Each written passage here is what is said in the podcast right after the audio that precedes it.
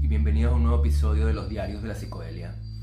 Mi nombre es Milcor Acevedo y les recuerdo que también pueden visitarnos a través de Instagram y Facebook, así como dejar cualquier tipo de mensaje, opinión o sugerencia en el correo electrónico diariosdelapsicodelia.gmail.com El presente capítulo se titula Legalización de todas las drogas ya. Pero antes de empezar en materia, deberíamos comenzar respondiendo la pregunta básica, ¿deberían legalizarse las drogas? Y la respuesta, por supuesto, es un sencillo y rotundo sí. Por supuesto que deberían ser legales, como lo han sido a lo largo de milenios y milenios durante toda la historia de la especie humana. Y en particular deberían ser legales, en primer lugar, todas y cada una de las drogas psicodélicas y en especial las plantas maestras. Es que a quién carajo se le puede ocurrir prohibir el consumo de una planta, de una planta. Así que deberíamos empezar eh, legalizando todas las drogas psicodélicas, la gran mayoría de las cuales fueron prohibidas durante la administración de Richard Nixon, por allá en el año 1973, durante la campaña denominada Guerra a las Drogas, una absurda, inútil y contraproducente guerra que se extiende hasta nuestros días. De eso ya hablaremos un poquito más adelante. No me voy a extender demasiado en este capítulo acerca de las razones por las que los diversos gobiernos, liderados por el gran gendarme universal Estados Unidos, han seguido a pie juntillas esta absurda prohibición de las drogas. Ya hemos hablado bastante sobre eso a lo largo de estos diarios y especialmente en el capítulo número 12 titulado sobre la prohibición de las drogas, que invito a todos a escuchar si aún no lo han hecho. Baste recordar que en relación a las sustancias psicodélicas, los gobiernos, con Estados Unidos a la cabeza, repito, siempre han tenido pavor a unas sustancias que contribuyen a expandir la conciencia y a cuestionar el status quo y los mecanismos de poder y control vigentes. Los gobiernos nos quieren bien tranquilitos, dóciles y sin ganas de pensar por nosotros mismos. De modo que lo último que desean es que unas herramientas fabulosas nos inoculan en nuestras mentes preguntas bastante sencillas que podrían resumirse en ¿por qué coño hago las cosas que hago? ¿Por qué trabajo 8 horas al día, 5 días a la semana? ¿Por qué voy cada día a un trabajo que no me llena, que no me satisface? ¿Por qué soy una especie de robot que, aparte de partirme la espalda trabajando, no hago más que comprar y comprar, ver series de televisión y darle likes a estúpidas fotitos por Instagram. ¿Qué sentido tiene esta vida mecanizada, absurda, insatisfactoria, aparte de medioambientalmente destructiva? Estas sustancias lo que hacen es cuestionarte todas las ideas preconcebidas que nos meten con forceps en la cabeza desde bien pequeñitos y cuyo objetivo es convertirnos en obedientes robóticos productores, siempre produciendo para que luego, llegado el momento, nos convirtamos por voluntad propia en explotadores de nosotros mismos, siempre produciendo sin parar, sin siquiera detenernos a preguntar por qué lo hacemos, viviendo para trabajar, trabajando para consumir, consumiendo sin parar para estar cada día más insatisfechos, más vacíos de allí, por supuesto, el aumento vertiginoso de ansiolíticos y antidepresivos que no hacen más que zombificarnos aún más cada día. Trabajamos sin parar para poder pagarnos esos momentos de ocio o esas compras que nos hagan olvidar que trabajamos sin parar para pagarnos esos momentos de ocio y esas compras que nos hagan olvidar que trabajamos sin parar y así en un eterno bucle sin fin del cual no nos desligamos ni un momento para siquiera reflexionar sobre ello. Y eso es precisamente lo que hacen estas sustancias, hacernos reflexionar sobre cuestiones ante las que no nos habíamos detenido a pensar. Y por eso son tan peligrosas para el sistema, porque son un verdadero peligro para la productividad, para el acatamiento, para el orden, para el crecimiento incesante, absurdo y autodestructivo que nos ha encaminado al borde del abismo y nos ha sumergido en las profundidades de la insatisfacción y del sinsentido. No, no quieren que nos hagamos preguntas. Y hay que reconocer que la gran mayoría de nosotros tampoco queremos hacérnosla. Ignorance is bliss. La ignorancia es una bendición, como se suele decir por ahí. No es casual, por tanto, que la dichosa guerra contra las drogas se haya iniciado precisamente cuando el emergente movimiento contracultural hippie puso contra las cuerdas a un gobierno cuyo afán por continuar la guerra de Vietnam generaba un enorme rechazo dentro de la cada vez más despierta sociedad estadounidense. De modo que se hacía necesario adormecerla nuevamente. Adormecer a esa sociedad, adormecerla literalmente. Adormecerla quitándole las sustancias enteógenas de las manos, brindándoles una riada de entumecedores productos televisivos y también, de forma paralela, cada vez más pastillas de Valium, Xanax y un sinfín de benzodiazepinas. Es curioso que mientras se reducía el consumo de drogas, los antidepresivos y ansiolíticos no han hecho más que aumentar a lo largo de las últimas décadas. Cada año se baten nuevos récords en todo el mundo. Alelados y dormiditos, así nos quieren, jamás despiertos. En cuanto a drogas mucho más destructivas como la heroína y los, y los cristales, bueno, pues, ¿qué quieren que les diga? El alcohol y el tabaco causan muchísimas, pero muchísimas más muertes cada año. Son de lejos las peores drogas que hay y son totalmente legales. Es increíble, de verdad, si nos ponemos a pensar que el alcohol y el tabaco sean legales y los hongos y el LSD no lo sean. Qué cosa más ridícula. Así que, ¿por qué no iban a ser legales también otras muchas drogas que causan muchas menos muertes al año en todo el mundo? No tiene ningún sentido. Libertad, libertad de elección y libertad también para equivocarse, incluso libertad para morir si se toman las decisiones equivocadas. Porque lo que deberían hacer los gobiernos y los estados, aparte de velar por la libertad de cada quien, es educar y también sanar, reconducir, regenerar, rehabilitar. En otras palabras, ayudar, dar la mano, no criminalizar. Si los gobiernos tan solo tomaran una mínima parte del enorme presupuesto policial y militar que cada año destinan a combatir las mafias y los cárteles de la droga, y lo dedicaran únicamente a campañas de educación, de prevención y de rehabilitación, ¿qué duda cabe de que todos viviríamos en un mundo mejor y mucho más pacífico, mucho más empático y compasivo? Pongamos por ejemplo el caso de México. ¿Alguien de verdad podría decirme que si todas las drogas fueran legales a partir de hoy, habría más muertes que las que hay ahora mismo a causa de la violencia relacionada con el narcotráfico?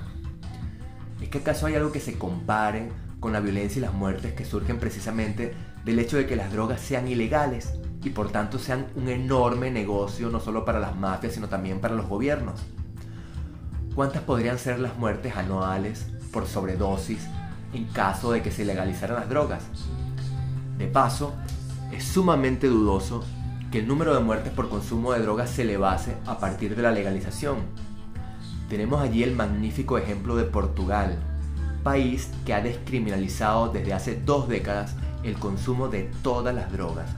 Y todas las estadísticas indican que no ha habido ningún aumento sustancial ni en el consumo de drogas ni en el, ni en el de muertes por sobredosis. Todo es mentira, bullshit. Lo que nos aseguran los gobiernos, las iglesias, las personas bien pensantes y responsables, padres de familia, todo es bullshit. Pero si el que quiere drogarse lo puede hacer siempre que quiera, con prohibición o sin ella. Ahí tenemos el ejemplo de la ley seca en Estados Unidos implementada en 1920, la cual, por supuesto, no contribuyó para nada a reducir el consumo de alcohol, y sí para incrementar en cambio el poder de las mafias y de las bandas criminales. ¿No sería acaso mucho más recomendable que quien desee o más bien necesite drogarse lo haga bajo la supervisión de los gobiernos, los cuales deberían velar por una mínima calidad del producto para que así los consumidores obtengan productos aprobados o certificados, recibiendo información adecuada y también teniendo a su alcance y disposición programas de desintoxicación y rehabilitación. Repito, la inversión gubernamental presupuestaria sería mínima en comparación con la que se dedica hoy en día a la absurda y estéril e inútil guerra contra las drogas. y el número de muertos sería ínfimo en comparación con el que la violencia ligada al narcotráfico deja atrás de sí cada año. Porque esa guerra, creo que todos lo sabemos, la están perdiendo los gobiernos. De lejos. Y me parece muy bien que la pierdan. Lo que a mí me duele son las miles de muertes injustificadas de inocentes, aparte de los miles y miles de personas tras las rejas por esta estúpida ley y guerra contra las drogas. Todo culpa de esta idiota guerra contra las drogas, no de las drogas. Cada año no solo hay más muertes violentas, sino que la industria del, narcotráfico es cada vez más potente, cada vez es un mejor negocio mientras siga siendo, por supuesto, ilegal, puesto que al no pagar impuestos, todo es ganancia. Se estima que la industria del narcotráfico genera a nivel mundial unos 650 mil millones de dólares cada año. 650 mil millones. Para que se tenga una idea, los 20 clubes de fútbol más grandes del mundo generan 16.700 millones de dólares, es decir, apenas el 2,5% del dinero que mueven los narcos cada año. Y por supuesto, las mafias no solo crecen cada vez más y las muertes baten récord año tras año, sino que además esta industria corrompe todo a su paso, comprando no solo a policías, militares, jefes y generales, sino también a políticos e incluso presidentes. Todo lo puede comprar el narcotráfico con su ilimitado poder. De modo que se crea un círculo vicioso, pues nadie desea, desde los propios narcotraficantes hasta los comandantes de la policía y el ejército e incontables políticos, e incluso los dueños de las industrias carcelarias, nadie desea que este prohibicionismo finalice. Demasiados intereses en juego. Y es que no solo aumentan año tras año los beneficios de las mafias, en paralelo con las muertes de miles de inocentes, sino también los presupuestos de los gobiernos y de la, industria carcelaria en relación a la lucha contra las drogas. De modo que es una relación win-win en la que todos los implicados ganan, menos los ciudadanos, por supuesto. Cada vez más dinero generado, libre de impuestos, cada vez más personas sobornadas, cada vez mayor poder y control, y al mismo tiempo cada vez más muertes, cada vez más personas en las cárceles y cada vez más consumidores a los que nadie se preocupa por ayudar. Basta echar una, mirada a las calles de San Francisco, por ejemplo, abarrotadas de pobres zombies enganchados a las mierdas de opiáceos que las industrias farmacéuticas les han dado libremente. Zombies a quien nadie se molesta en ayudar para darse cuenta de la magnitud de la tragedia. ¿Cuándo nos vamos a dar cuenta de que esto no tiene sentido? De que este camino lleno de locura, estupidez y absurdo no conduce a ninguna parte que la guerra sencillamente se está perdiendo y jamás se va a poder ganar. Porque hay, repito, demasiados intereses en juego. Así que hay demasiadas personas interesadas en que esto no se comprenda nunca. Poder, dinero y control. Todo ello disfrazado en la noble defensa de la salud, de la familia y de los supuestos valores tradicionales. La estafa perfecta, la gran, monstruosa e histórica estafa una estafa bañada en sangre inocente. Por fortuna, hay cada vez más voces que defienden la idea de que la única salida es la completa legalización de las drogas. Al menos ya lo están empezando a entender con respecto a la marihuana y la psilocibina en ciertas partes del planeta. Es un avance pequeño, pero es un avance, hay que reconocerlo. Pero el paso final, el paso valiente, es la completa legalización de todas las drogas. Con ello se acabaría, o al menos se reduciría sustancialmente, el poder de las mafias. Los gobiernos ingresarían enormes cantidades de dinero en impuestos, como los que ya ingresan gracias a la industria del tabaco y el alcohol. Se reduciría enormemente la extrema violencia que genera la lucha contra los cárteles de la droga, lo cual a su vez, por cierto, genera enormes migraciones humanas, como las multitudinarias caravanas que vemos en dirección a Estados Unidos. Y por último, con una ínfima parte del dinero recaudado, los gobiernos podrían invertir en campañas de educación, concientización y rehabilitación. Estoy seguro de que en algunos años, cuando al fin hayamos despertado de esta pesadilla, se estudiará en los libros de historia la enorme estupidez que emprendieron los gobiernos con esta idiota guerra contra las drogas que no solo no lleva a ningún lado, sino que nos ha conducido a todos a un callejón sin salida en el que la situación se torna cada año más dramática. Se estudiará se estudiará en el futuro este largo y estupidísimo periodo. Y las generaciones futuras se asombrarán, al igual que nosotros nos asombramos hoy en día ante el prohibicionismo de la ley seca o ante las leyes que prohibían el voto de las mujeres en el pasado, por no mencionar otras muchas leyes aún más absurdas e incluso muchísimas más crueles del pasado. Y llegados hasta aquí, ahora sí, ahora toca hablar un poco sobre los posibles métodos de legalización de las drogas, porque tampoco puede ser venga, legalizamos y ya. Miremos, por ejemplo, el caso de Alemania en relación a la prostitución. Otro peliagudo asunto, esto de la prostitución, tema en el que no me voy a inmiscuir, aunque también tengo bastante claro que la prostitución igualmente debería ser legal y voluntaria, por supuesto. Por medio de la legalización y con un mínimo de control gubernamental, se acabaría fácilmente con los medios de explotación y la, y la trata de mujeres esclavizadas por las mafias. De paso, las nobles trabajadoras sexuales accederían a los derechos laborales que toda la vida se les ha negado. Pero no hay voluntad en hacer tal cosa. Pero nuestro tema son las drogas. Sin embargo, veamos qué sucedió con el tema de la, legalización de la prostitución en Alemania. En el año 2002, Alemania aprobó la ley que formaliza la prostitución como cualquier otra profesión. La idea, con muy buenas intenciones, era acabar con la explotación de las mujeres por parte de las mafias y que éstas disfrutaran de los derechos laborales que cualquier otra trabajadora disfruta. Todo muy bien. Pero ¿qué sucedió? Pues que el gobierno aprobó la ley y luego se desentendió por completo. Y lo que sucede cuando los gobiernos se desentienden por completo es que, con leyes o sin ellas, lo que viene a continuación es la irrupción, como siempre, del capitalismo salvaje. Es lo que ocurre cuando no hay ninguna supervisión ni control. ¿Qué sucedió? Pues que al ser todo legal y al no haber ningún control ni supervisión, los empresarios emprendieron una guerra de precios a la baja. Una guerra de precios a la baja que perjudicó obviamente a las trabajadoras sexuales.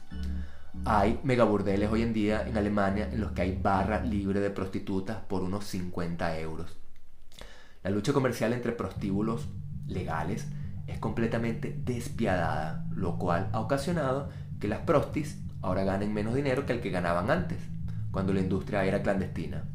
De modo que ya prácticamente no hay trabajadoras alemanas, del, modo, del mismo modo que ya casi no se encuentran trabajadoras holandesas en el barrio rojo de Ámsterdam, sino que se han ido retirando, siendo sustituidas por asiáticas, africanas y latinoamericanas que están dispuestas a hacer ese durísimo trabajo por unos pocos euros. Total, que hemos quedado igual que antes. Las honorables, valiosísimas y respetables prostitutas nuevamente son explotadas en Alemania, solo que ahora de forma legal. Del mismo modo que también son explotados legalmente millones de trabajadores en todo el mundo. Esto es lo que ocurre cuando se deja el campo libre a las feroces e inmisericordias fuerzas del libre, del libre mercado. Algo que no se puede hacer mucho menos con temas tan delicados como la prostitución y el mundo de las drogas. De modo que si se hiciera lo mismo con respecto al universo de las drogas, es decir, que si se legaliza y simplemente se brinda vía libre a la fuerza del mercado, el consumidor se encontraría inmerso ante una guerra de precios a la baja y en poco tiempo se encontraría adicto a cualquier mierda de producto de la peor calidad, que es lo que está ocurriendo precisamente en Estados Unidos y concretamente en San Francisco. Los consumidores se engancharon a los opiáceos, a los opiáceos y luego, al no poder seguir pagándolos, cayeron en las redes de la heroína y del terrible fentanilo. Siguiendo con el asunto de la legalización, en el otro extremo de esa total liberación del mercado que vemos en Alemania, tenemos el ejemplo, una vez más, de Estados Unidos, algunos de cuyos estados han aprobado recientemente la legalización del cannabis e incluso de la psilocibina. Y esto hay que celebrarlo, repito, por supuesto que hay que celebrarlo, un gran paso adelante, no hay duda, a pesar de todo el camino que aún falta por recorrer eh, por delante. Pero, a ver, ¿qué ha pasado, por ejemplo, con la marihuana en California? Bueno, pues que, como decíamos, se fueron al otro extremo, creando demasiados obstáculos legales. Si en Alemania era total libertad, en California, en cambio, obstáculos y más obstáculos burocráticos y legales. El gobierno en California ha legalizado la venta del cannabis, correcto, pero por otro lado, los gobernantes han tenido demasiado miedo de que la demanda se disparase. Y justificadamente, claro, porque como ya he dicho, la legalización no conlleva necesariamente a un aumento de la demanda, porque el que quiera comprar droga siempre ha podido hacerlo con legalización o sin ella, del mismo modo que el putero siempre ha encontrado y seguirá encontrando el modo de saciar sus necesidades con una prostituta. Decía que los gobernantes temían que la demanda se disparase y por esa razón han desarrollado una enorme cantidad de trabas burocráticas, sobre todo relacionadas con las con los estratosféricos impuestos que los empresarios dedicados al cannabis deben pagar al Estado, lo cual ha ocasionado que solo un puñado de ricos empresarios hayan podido dedicarse en California al negocio de la marihuana. Con lo cual, la venta de cannabis legal es carísima y de altísima calidad, eso sí hay que reconocerlo. Lo que ha sucedido en los últimos años es que la venta de marihuana legal solo ha aumentado entre la población blanca adinerada es la única que puede permitirse esos altísimos precios, mientras que la población negra, así como la población blanca y latina de clases medias o pobres, han seguido comprando su marihuana por canales clandestinos y a un precio mucho más económico. De hecho, las últimas estadísticas indican que el mercado negro de cannabis incluso ha aumentado en los últimos años, debido a ese incremento desmesurado del precio de la marihuana en el mercado legal. De modo que, una vez más, aunque por causas muy distintas a las de Alemania en relación a la prostitución, esta legalización parcial de las drogas, referida únicamente a la marihuana, tampoco ha conseguido eliminar el mercado paralelo o a las mafias, y solo ha beneficiado a las clases muy pudientes que pueden permitirse el aumento desmesurado del producto. Y es que la solución, a mi modo de ver, hay que buscarla en Uruguay, Uruguay, país que legalizó la venta y la producción de la marihuana en el año 2013. Y aquello ha sido un tremendo éxito desde entonces. Primero, porque se demostró, como ya se demostró en Portugal hace más de dos décadas, que la despenalización del consumo de drogas no lleva consigo un aumento de la demanda. En Portugal incluso ha bajado el número de adictos a la heroína en los últimos años, después de la despenalización y porque además en Uruguay fue el gobierno quien asumió la tarea de producir y vender el cannabis directamente a los consumidores, cosa que no se atrevieron a hacer en California. De esta manera, el gobierno uruguayo consiguió prácticamente acabar con el mercado negro o paralelo y con las mafias. No ha habido aumento de consumidores y los consumidores obtienen un producto acreditado, supervisado y a un precio regulado, puesto que ha sido el gobierno quien se ha encargado de supervisar y controlar todo el proceso de producción y venta. Vamos a ver, no seré yo quien ahora me ponga a cantar loas y alabanzas a las labores de los gobiernos intrusivos y paternalistas. Pienso, como buen libertario que soy, que han sido precisamente los desmanes y las intromisiones de los gobiernos en nuestras vidas privadas y nuestras decisiones personales los que nos han llevado a este callejón sin salida pero así como nos han metido en él, tendrán que ser ellos mismos los que nos saquen de ahí, al menos durante una fase inicial y transitoria. No veo otra manera. Así que tarde o temprano, después de que el consenso general y universal convenza a los idiotas gobernantes de que no hay más camino que despenalizar y legalizar el consumo de cualquier droga, a menos que sea una droga directamente asesina, que son muy pocas, Después de ser convencidos los gobernantes finalmente por puro sentido común, los estados tendrán que dedicarse a controlar todo el proceso de producción y venta desde principio a fin, sin dejar margen alguno de maniobra tanto a las violentas mafias como a la avaricia desmedida de los empresarios capitalistas. Tal como se está haciendo en estos momentos en Uruguay con respecto al cannabis. Pero habría que hacerse a mucha mayor escala incluyendo a todo tipo de drogas. Sí, todas y cada una de las drogas psicodélicas y también la cocaína, el opio, cierto tipo de anfetaminas como el éxtasis y el MDMA, la psilocibina y muchas otras. Esto sería una etapa inicial dirigida por el Estado supervisor, el cual más adelante sería sustituido por un comercio regulado y emprendido por particulares. Y hasta aquí estas han sido mis humildes ideas y aportaciones en torno a este tema. Así que hasta aquí hemos llegado con un nuevo episodio de estos diarios. Recuerden que pueden visitarnos a través de Instagram y Facebook y nos vemos muy pronto. Pórtense bien, pero no demasiado. Chaito.